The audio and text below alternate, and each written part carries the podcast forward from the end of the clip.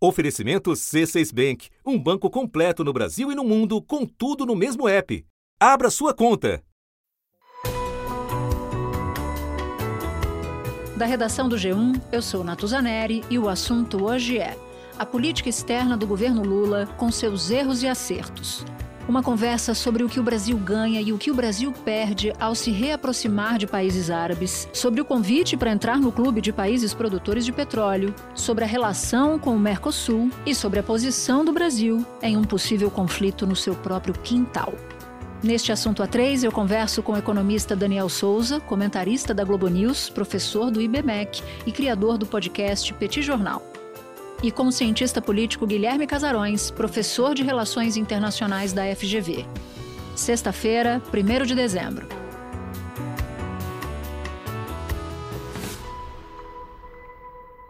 Casarões, Daniel, sejam muito bem-vindos. Aqui é só uma conversa, é mais um papo do que uma entrevista. Então, se vocês quiserem se interromper, se vocês quiserem perguntar um para o outro, perguntar para mim, Fiquem muito à vontade, mas já vou começar lançando uma pergunta aqui para o Casarões, porque enquanto a gente grava esse episódio, o presidente Luiz Inácio Lula da Silva já está na sua 15 viagem do ano. E no itinerário de agora tem Arábia Saudita, Catar, Emirados Árabes e Alemanha. Então, já de cara, eu quero te perguntar sobre o que, que significa essa aproximação entre Brasil e nações árabes, se tem um tom diferente ou tem um propósito diferente de aproximações feitas pelo próprio Lula nos mandatos anteriores. Natuza, Daniel, é sempre muito bom estar com vocês. E, e nesse caso, só um complemento à, à tua pergunta: é, é, de, é a 15 viagem do Lula que já perfez dois meses fora do Brasil em menos de um ano de governo, ou seja,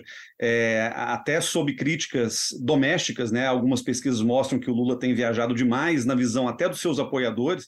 Mas isso, isso teve uma finalidade nesse princípio de governo de reposicionar o Brasil e a política externa brasileira depois é, daquilo que foi percebido como uma, uma derrocada do Brasil no mundo durante os anos do governo Bolsonaro. É, os países árabes, em particular, sempre foram aliados importantes do Brasil. Isso desde a primeira passagem do Lula pela presidência. É, ele fez um itinerário parecido, aliás, no final, em dezembro de 2003, no seu primeiro ano de governo, em que ele visita Síria, Líbano, Egito, Emirados Árabes. Então, ele já teve algo parecido lá atrás. E nesse momento, claro, 20 anos depois, as circunstâncias são é, um pouco diferentes, por duas razões fundamentais os países do Golfo Árabe, eu estou pensando aqui Arábia Saudita, Emirados Árabes e Catar, eles é, são outros hoje, né, são protagonistas globais, sobretudo no campo é, da exportação de petróleo, mas também dessa transição para uma energia verde. Então, existe algo de estratégico ali, essa é a razão pela qual a COP está sendo sediada naquele pedaço do mundo. Então, é, há uma questão aí de, de, novo protagonismo dos países árabes, antigos exportadores só de petróleo, que coloca o Brasil como um parceiro estratégico. Obviamente, eles interessam ao Brasil, assim como o Brasil também é interessante para eles. E eu diria que o segundo grande é, diferencial desse momento da visita do presidente Lula é o conflito entre Israel e Hamas na faixa de Gaza. É um conflito que já se alonga por mais de um mês, aliás, por quase dois meses, na verdade, quando a gente está gravando, e o Catar, em particular, é um parceiro importante numa tentativa de mediação do conflito.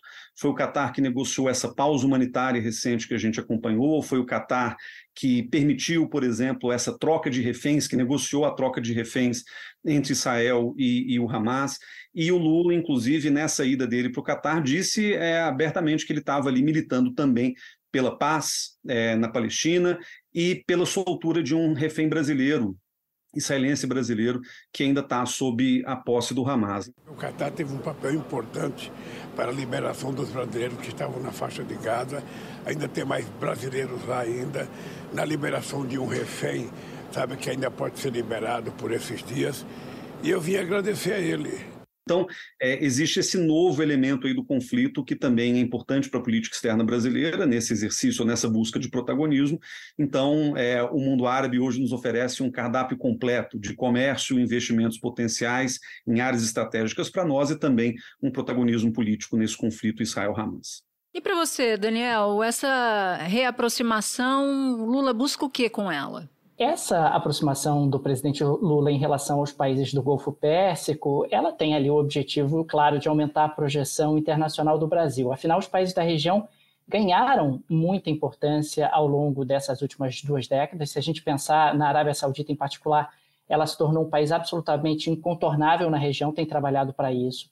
A Arábia Saudita, hoje, ela tenta se colocar como aquele país que é, ele precisa ser consultado sobre qualquer tema na região. Quer dizer, você quer tratar sobre temas relacionados a Israel, tem que falar comigo. Você quer tratar uh, sobre temas relacionados ao Irã, tem que tratar comigo também. Quer dizer, a Arábia Saudita cresceu muito e aumentou muito de tamanho. Isso me parece resultado de uma estratégia muito bem executada do ponto de vista saudita nos últimos anos, particularmente pelo Mohammed bin Salman.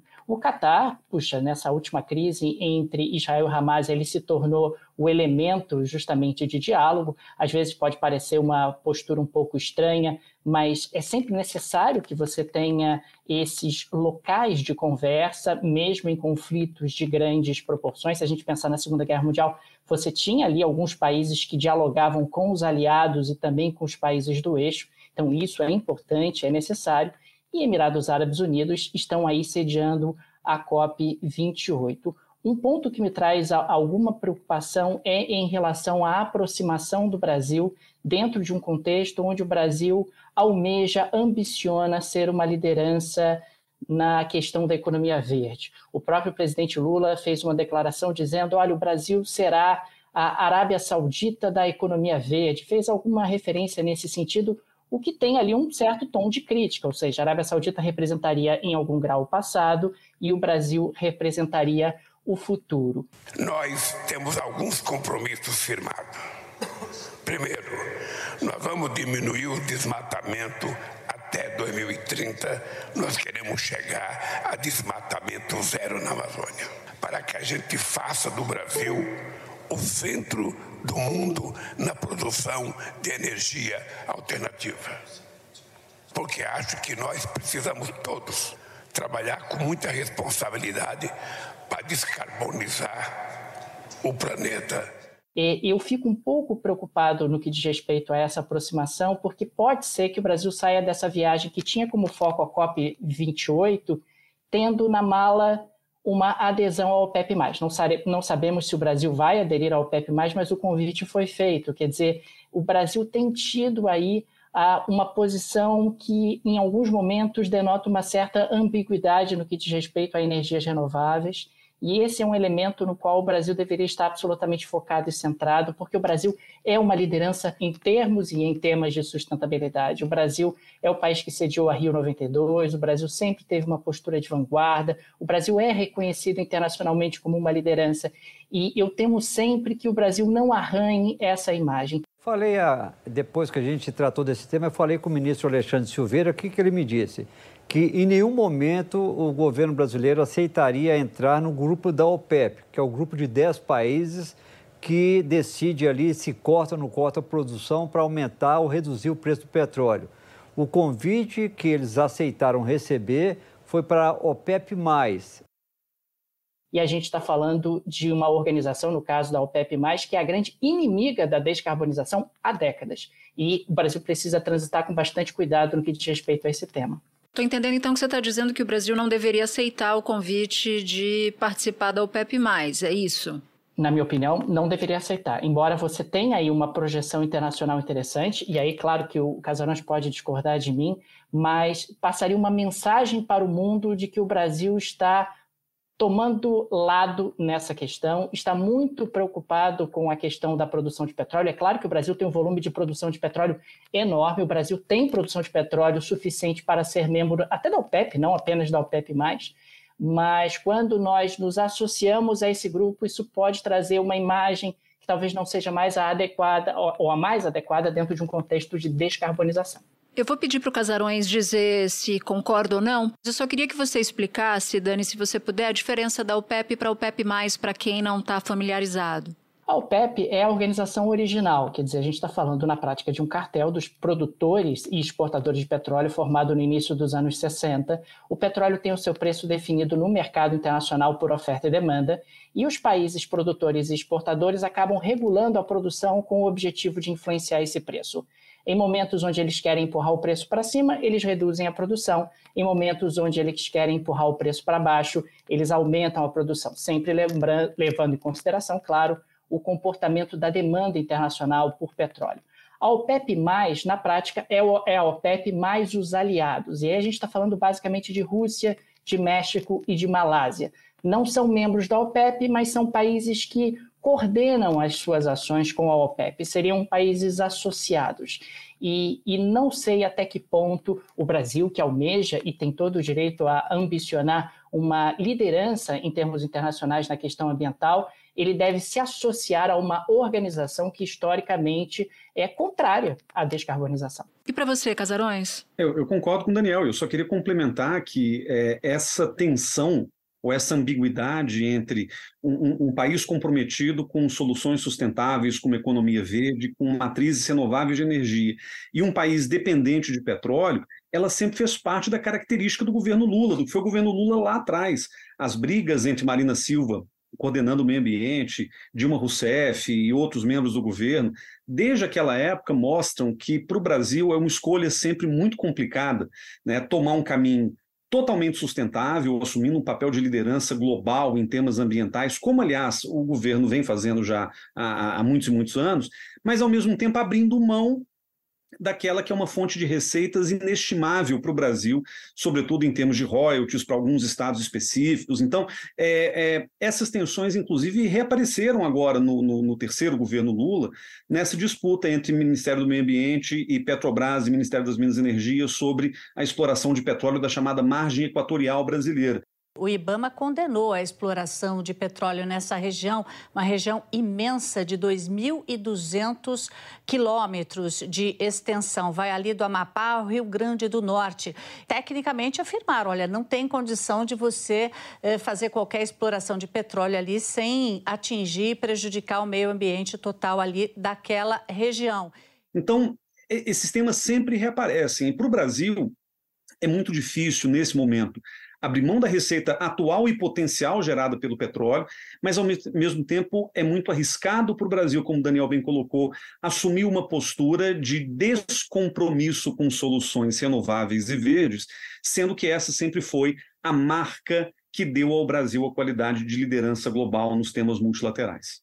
É só para tá, tá, dar um dado aqui, Natuza, eu acho, para ilustrar um pouco é, dessa questão, a, um dos primeiros anúncios na COP28 foi a colocação de um fundo, a criação de um fundo, e os Emirados Árabes Unidos sugeriram que vão contribuir, veja você, com 200 milhões, é, ou melhor, com 100 milhões de dólares, é a promessa deles. Só para a gente ter uma ideia, os Emirados Árabes Unidos faturam diariamente com a produção de petróleo mais de 200, ou seja, eles estão prometendo um fundo com 100 milhões de dólares, sendo que isso não é nem metade do que eles faturam num único dia produzindo o próprio petróleo. Isso dá um pouco a ordem de grandeza da lucratividade que o petróleo oferece e como ah, existe ali um certo conflito de interesses, particularmente nesses países do Golfo, no que diz respeito à questão da sustentabilidade e descarbonização. Eu tenho uma dúvida agora a respeito do, do, do personagem, né? Porque agora eu não me lembro se foi o Casarões ou se foi o Daniel que citou o Mohammed bin Salman. E a gente sabe qual é o histórico dele. Quando Bolsonaro se aproximou, o mundo caiu. Por que que Lula se aproximar, não cai o mundo? Por que que isso não é uma, uma questão tão debatida como era no passado? Bom, nosso amigo Guga Chakra já, já tem sido uma das vozes mais críticas aí dessa aproximação, que é muito coerente com o que ele já vinha criticando desde o governo Bolsonaro. É, é muito pesado para um país como o Brasil, que além de liderança ambiental também quer ser uma liderança democrática, sair andando tirando foto por aí com líderes que são reconhecidamente autoritários, é, num nível até diferente de outros autoritarismos que a gente vê. Eu, pessoalmente, sou é, mais pragmático com relação a isso. Eu acho que para o Brasil, é, fazer relações comerciais ou de investimentos com países autoritários ou democráticos não muda muita coisa. O Brasil ele sempre é, foi da postura de manter canais abertos com qualquer país do mundo. Isso faz parte de, uma, de um princípio que a gente chama de universalismo da política externa brasileira. E sempre navegamos muito bem dentro desse paradigma, quer dizer, mantendo relações é, de business, relações comerciais positivas com quem quer que fosse. Isso vale, inclusive, para os países árabes do Golfo, que são muito autoritários, mas também são muito ricos e têm muito potencial de influência geopolítica, como a gente já comentou. É, agora, o, o, problema que eu vejo, e, e eu acho que vai também na linha que a gente percebe de críticas a respeito dessa aproximação, é, tem muito a ver com é, o, o, grau de relacionamento, o grau de intimidade construído pelo presidente brasileiro com lideranças sabidamente autoritárias. Né? E nesse caso em, em particular, é, se o Lula se mantiver, vamos dizer, republicano, no sentido de manter um certo distanciamento pessoal mantendo as relações de maneira positiva, eu não vejo grandes problemas, ainda que a gente possa criticar a natureza autoritária do regime saudita ou de outros regimes da região. O problema é ficar fazendo algazarra, ficar fazendo farra, tirando fotinho, tirando selfie e promovendo isso como se fosse uma aliança de natureza pessoal. Todo mundo gostaria de passar uma tarde com o príncipe, principalmente vocês, mulheres, né? Então vamos ter essa oportunidade hoje. Mas já tem alguma é, coisa tem, um, tem uma certa afinidade nós dois, desde o último encontro em Osaka. Eu acho que um pouco da crítica ao governo Bolsonaro era muito nesse sentido. O Bolsonaro personalizava excessivamente as relações com Netanyahu em Israel, com Mohammed bin Salman na Arábia Saudita, com Trump nos Estados Unidos, com Matteo Salvini na Itália e outros. O Lula ele tem, claro, um, um jeitão é, bem bonachão, muitas vezes, de se relacionar com outros líderes mundiais, mas eu acho que existe aqui uma fronteira da, da impessoalidade institucional que o Lula busca preservar no, no, mais das vezes.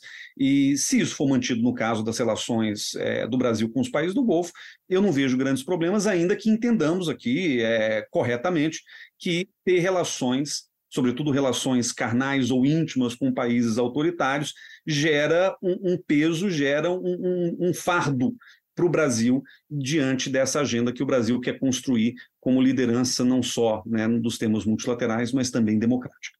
No encontro de ontem com o príncipe herdeiro e primeiro-ministro da Arábia Saudita, o governo brasileiro destaca que um dos pontos da conversa foi o investimento de 10 bilhões de dólares que o Fundo Soberano Saudita planeja aplicar no Brasil. Em relação à diplomacia, eu concordo com Casarões que você precisa dialogar com todo mundo. É, o Brasil é um país aberto, assim deve ser, tem que ter relações com a Arábia Saudita, tem que ter relações com os países do Golfo, mas eu confesso que essa visita do presidente Lula nesse momento me traz alguns incômodos. A gente está falando de uma ditadura que está num outro degrau de ditaduras. A gente está falando de uma ditadura que trata mulheres como cidadãs de segunda categoria, a gente está falando de uma ditadura teocrática, a gente está falando de um Mohammed bin Salman que foi recentemente ligado ao esquartejamento de um jornalista. Quer dizer, é, é, uma, é, é um passivo muito pesado. O pragmatismo ele deve sempre imperar, mas me parece que às vezes a gente tem que pesar um pouco. A Arábia Saudita é muito pouco relevante do ponto de vista comercial para o Brasil. Né? No ano passado, ela representou mais ou menos 0,8% das nossas exportações. Há uma promessa aí de mais comércio, incluindo a própria Embraer, há uma promessa de mais investimentos, mas eu também queria lembrar que em 2019 a própria Arábia Saudita prometeu ao governo Bolsonaro investimentos de 10 bilhões de dólares que não vieram. Bem lembrado. É, ou seja, quando o presidente Lula ele vai a Riad, ele, de certa forma, mesmo que ele não faça nenhuma declaração, ele hipoteca um certo apoio àquele regime.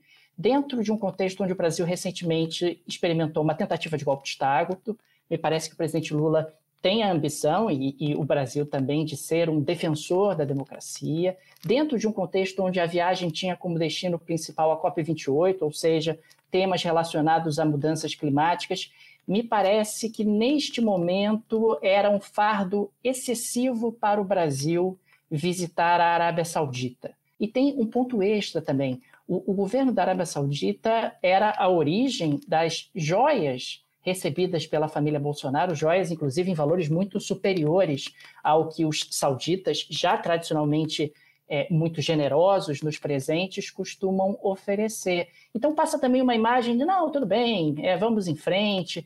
Não sei, eu, eu acho que tinha muitos elementos ali de desconforto. Queremos discutir temas comerciais? Podemos discutir talvez com o chanceler Mauro Vieira, podemos discutir talvez num, num, outro nível, que são sem dúvida nenhuma aspectos importantes, mas acho que a presença do presidente Lula em Riad, dentro desse contexto, traz alguns ônus muito pesados e eu ainda tenho um pouco de dúvidas sobre o que o Brasil pode obter de frutos de uma visita como essa do ponto de vista comercial e do ponto de vista de investimentos. Então, acho que esses elementos acabam entrando no meu cálculo e causando aí alguns desconfortos por essas razões. Espera um pouquinho que eu já volto para continuar nossa conversa. Bom, já que a gente explorou bastante o Oriente Médio, vamos, vamos dar uma chegadinha agora na Alemanha. O presidente vai para a Alemanha, vai assinar. Com o C6 Bank, você está no topo da experiência que um banco pode te oferecer. Você tem tudo para sua vida financeira no mesmo app, no Brasil e no mundo todo. A primeira conta global do país e atendimento personalizado, além de uma plataforma de investimentos em real e dólar com produtos exclusivos oferecidos pelo C6 em parceria com o JP Morgan Asset Management. Quer aproveitar hoje o que os outros bancos só vão oferecer amanhã? Conheça o C6 Bank. Tá esperando o quê? C6 Bank quase 20 acordos bilaterais e a maior parte disso é sobre meio ambiente sobre desigualdade. Né? A, a, liderança no debate sobre desigualdade já é uma liderança clara e antiga do, do Brasil, sobretudo nas gestões, nas gestões de Lula, e é esse debate sobre o Brasil ser liderança energética. Então, eu queria perguntar para vocês qual é a importância dessa visita a Berlim, se é mais uma das tantas viagens que chefes de Estado fazem e voltam com uma mala cheia de papéis e protocolos de intenção, ou se essa viagem tem um caráter diferente? Bom, acho que tem, é, nesse caso, uma, uma estratégia do governo Lula, muito em linha com o que o Daniel acabou de dizer, que é dar uma no cravo e uma na ferradura. Né? É, ele vai para a COP, mas ele faz uma turnê por países autoritários com uma outra proposta de, de desenvolvimento energético, por exemplo, e aí termina sua viagem na Alemanha, que é é, a grande defensora, talvez junto com a França, das agendas ambientais europeias. A Alemanha, vale lembrar, é um parceiro com quem o Brasil coopera na área ambiental desde os, o início do, do, do, primeiro mandato do presidente Lula. Se a gente quiser voltar até o governo FHC, já havia ali é, acordos e aproximações entre Brasil e Alemanha nesse tema em particular. A Alemanha, uma das contribuintes para o Fundo Amazônia, de, né, de central interesse estratégico para o Brasil e que o governo Bolsonaro não só desdenhou, como esnobou, a certa altura, a própria é, chanceler Angela Merkel. Então, é, o, a visita do Lula à Alemanha ela é uma tentativa até de reencontrar uma relação com os grandes países europeus depois de é, um governo Bolsonaro absolutamente turbulento né, nesses relacionamentos. Eram não só desprezos abertos, como brigas em rede social. E também, de alguma maneira, é uma forma que o governo Lula está encontrando de resolver uma aresta que foi aberta com a visita do chanceler Olaf Scholz, alemão. Ele veio ao Brasil em fevereiro desse ano, ele faz aquele convite para o Brasil enviar armas e, e assistência mais concreta para a Ucrânia, o Brasil nega, e aquilo deixou um certo desconforto, essa aresta, que é justamente a percepção de que o Brasil não estava é, totalmente comprometido com a visão europeia ou ocidental sobre o conflito da Ucrânia, que de fato o Brasil não está. O Brasil tem uma outra visão, uma visão que a gente depois pode avaliar, mas eu não acho que seja nem, nem esse o caso. Mas ficou ali aquele gostinho amargo da visita do Scholz, que foi uma visita importante, aliás, simbólica para o Lula, e agora ele volta à, Alemanha nesse espírito de reconciliar com é, a Europa, com o Ocidente, e focar nesses dois casos naquilo que é o tema mais importante de, de relação entre Brasil e União Europeia e Brasil e Alemanha, que é o tema ambiental, mas também trazer na esteira disso a questão da desigualdade, que foi, lembremos, o mote do discurso do Lula na Assembleia Geral da ONU em setembro. A fome, tema central da minha fala neste Parlamento Mundial 20 anos atrás, atinge hoje 735 milhões de seres humanos que vão dormir esta noite sem saber se terão o que comer amanhã. O mundo está cada vez mais desigual. Os 10 maiores bilionários possuem mais riqueza que os 40% mais pobres da humanidade. Há no cálculo do, do governo Lula essa percepção de que encerrar esse primeiro ano, lembrando que no segundo ano Lula já prometeu que não vai viajar tanto, porque ele já viajou demais nesse primeiro para recolocar o Brasil no mundo. Então, pode ser um momento importante para que o Brasil sinalize o seu compromisso com aqueles valores que o Ocidente considera mais fundamentais é, dentro dessa geopolítica conturbada do mundo de hoje. Eu estou totalmente de acordo é, com que o Casarões colocou, eu acrescentaria apenas um único ponto, que é a expectativa que o Brasil tem, o Mercosul de maneira mais ampla, de celebrar o acordo União Europeia-Mercosul agora no dia 7 de dezembro. Então, um encontro com a liderança alemã, um encontro com os alemães, me parece absolutamente estratégico dentro desse contexto. O, o Lula tem realmente esse, é, esse foco em recuperação do Mercosul, em fortalecimento do Mercosul, e o Mercosul, para se fortalecer, me parece que, em parte, esse processo de fortalecimento passa pela celebração de um acordo de grande envergadura, e nesse aspecto, União Europeia e Mercosul, caso haja efetivamente a, a celebração desse acordo em 7 de dezembro, seria algo absolutamente, absolutamente fundamental. Lembrando que Milley toma posse dia 10, ou seja, haveria aí a celebração do acordo antes da posse do Javier Milley, o que aumenta o custo de saída, um eventual custo de saída do Javier Milley em relação ao Mercosul. É, é sem dúvida nenhuma um aspecto importante, é uma visita que tem aí pautas ambientais e também ligadas à desigualdade robustas, e tem também esse aspecto comercial, claro, a União Europeia tem como sua grande liderança a Alemanha e ter um apoio alemão nesse momento pode ser o aspecto definitivo para fechar o acordo. No prazo de 10 anos, devem estar zeradas as tarifas de 92% de tudo que o Mercosul exportar para a União Europeia e 72% de tudo que a União Europeia exportar para o Mercosul. Estou muito otimista. Pela primeira vez, eu estou otimista de que a gente vai concluir esse acordo ainda este ano. Eu acho relevante nesse momento pensar o Mercosul, e pode parecer esquisito para quem está acompanhando é, superficialmente o noticiário, que o Lula esteja investindo tanto tempo e energia num acordo que foi originalmente celebrado, assinado no governo Bolsonaro, costurado no governo Temer, quer dizer, que legado é esse que o Lula quer defender? Mas o Daniel tem um ponto que acho que é o mais fundamental para a gente entender esse quebra-cabeça.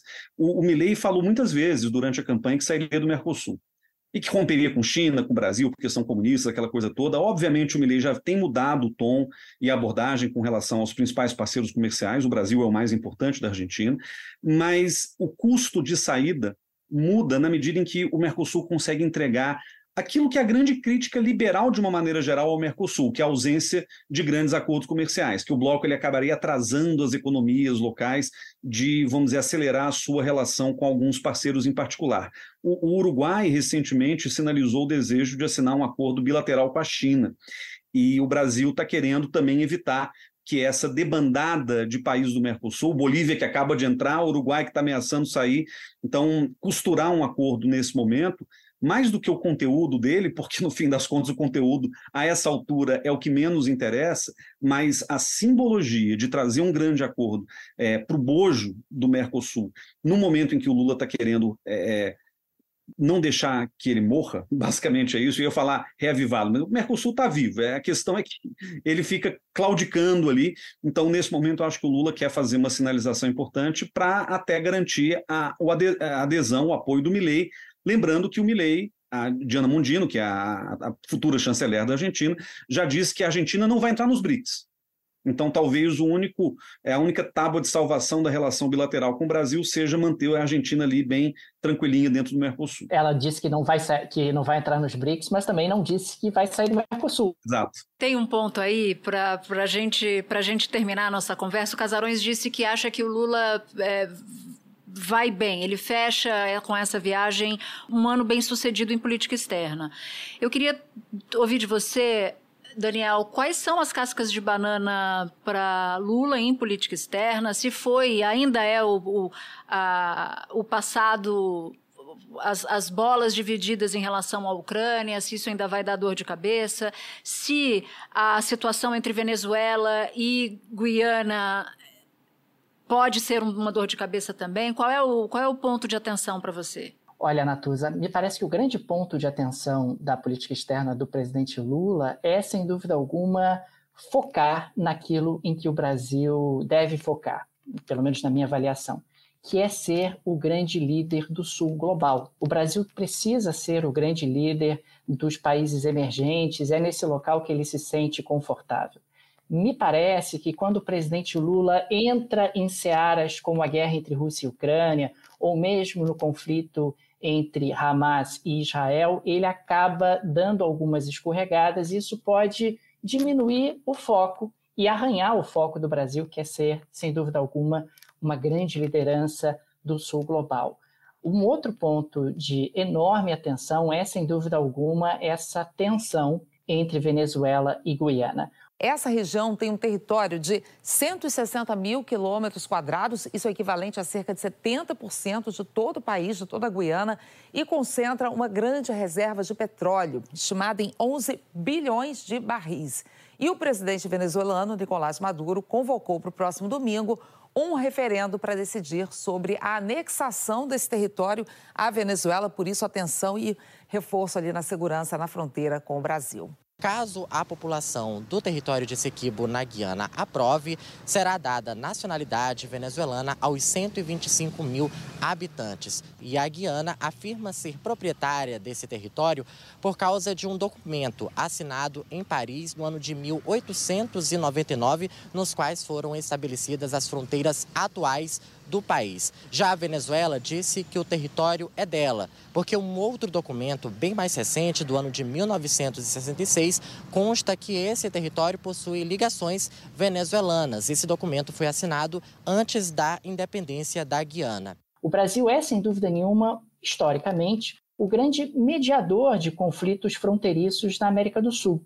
O presidente Lula tem ali uma proximidade inegável em relação a Nicolás Maduro, e temos agora a Venezuela, um país muito mais poderoso do ponto de vista econômico e militar, ameaçando o seu vizinho, ameaçando um uma parte expressiva do território do seu vizinho. Ok, nós podemos entrar em discussões históricas sobre por que esse pleito da Venezuela existe em relação ao território da Guiana, mas existe uma clara motivação econômica. Né? A Venezuela tem a maior reserva de petróleo do mundo e essa reserva se espalha ali no norte da América do Sul, chega ao território da Guiana, aliás, chega até ao Amapá. Quando a gente fala justamente da possibilidade de explorar petróleo na foz do rio Amazonas, a gente está falando dessa mesma bacia que acaba é, tendo petróleo ali no norte da América do Sul. Esse é um aspecto no qual o presidente Lula vai ter que tomar muito cuidado como é que ele vai mediar o conflito, o potencial conflito entre Venezuela e Guiana. O Brasil não tem como se furtar, o Brasil não tem como se esconder, o Brasil vai ser claramente o mediador desse tema e vai ter que é, transitar nele com bastante, bastante cuidado. Olha, o, o bom de estar aqui com o Daniel é que a, a, gente se complementa e a gente concorda em grande parte do que dizemos aqui. Então, eu não tenho é, nada de muito diferente a acrescentar. Eu acho que é, a partir do ano que vem fica claro que os grandes desafios do governo Lula serão internos, negociação com o Congresso, é, aprovação de pautas importantes para o governo e que sustentem a, a viabilidade econômica do país daqui para frente. E a política externa é muito relevante sempre, e eu acho que o Brasil até tem uma fórmula que é muito útil para a gente pensar vários conflitos. Quer dizer, no fundo, o que o Lula fez com relação à Ucrânia não é tão diferente do que o Lula propôs com relação a Israel e Hamas, e não é muito diferente daquilo que o Brasil propõe em grande parte das outras coisas. Ou seja, o Brasil não tem nem, nem necessariamente um esforço de criatividade para inventar soluções diferentes. O Brasil ele segue uma, uma linha diplomática que é muito previsível e que, nesse caso, é muito bom que seja previsível mesmo. Ah, acho que a questão da Venezuela, caso se transforme num conflito militar, numa conflagração bélica naquela região da fronteira de Sequibo, né, que é onde está acontecendo o, o conflito, é, todo o resto vai parecer fichinha para o Brasil. Todo o resto de, de, de conflito Israel-Hamas, conflito na Ucrânia, porque a gente está falando de um conflito, como o Daniel falou, que diz respeito à nossa fronteira e aos nossos interesses diretos. É, a solução arbitral ou mediação pode funcionar nesse caso? Eu acho que pode. Pesa a favor do Lula o fato de ele ter um bom trânsito com Maduro? Pesa. E boas relações com o Guiano também, porque isso é natural do Brasil. Agora, é, é um conflito de muito mais difícil resolução é, haja visto o fato de que há eleições na Venezuela ano que vem, Maduro está planejando para agora um plebiscito para ver o que, que o povo diz a respeito da, da, da reivindicação venezuelana sobre o território de Essequibo. E mesmo que a gente entenda a antiguidade dessas reivindicações, é, é um desafio que o Brasil vai ter que enfrentar e que vai ser talvez o grande teste da política externa e da capacidade diplomática do governo Lula. Então já deixo marcado uma nova conversa mais para frente, a depender como essa história vai evoluir. Casarões, Daniel, foi um prazer ter vocês aqui no assunto. Que bom, vamos repetir essa dose. Prazer, Natuza. Prazer, Daniel. Um abraço.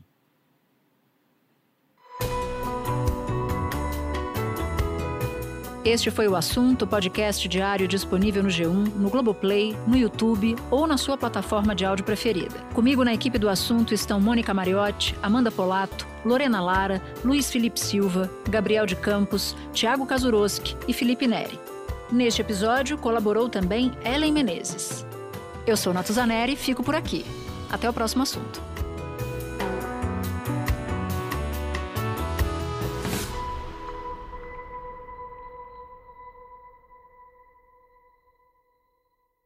Você no topo da experiência financeira que um banco pode oferecer. Escolha um banco completo no Brasil e em qualquer lugar do mundo. Abra sua conta no C6 Bank.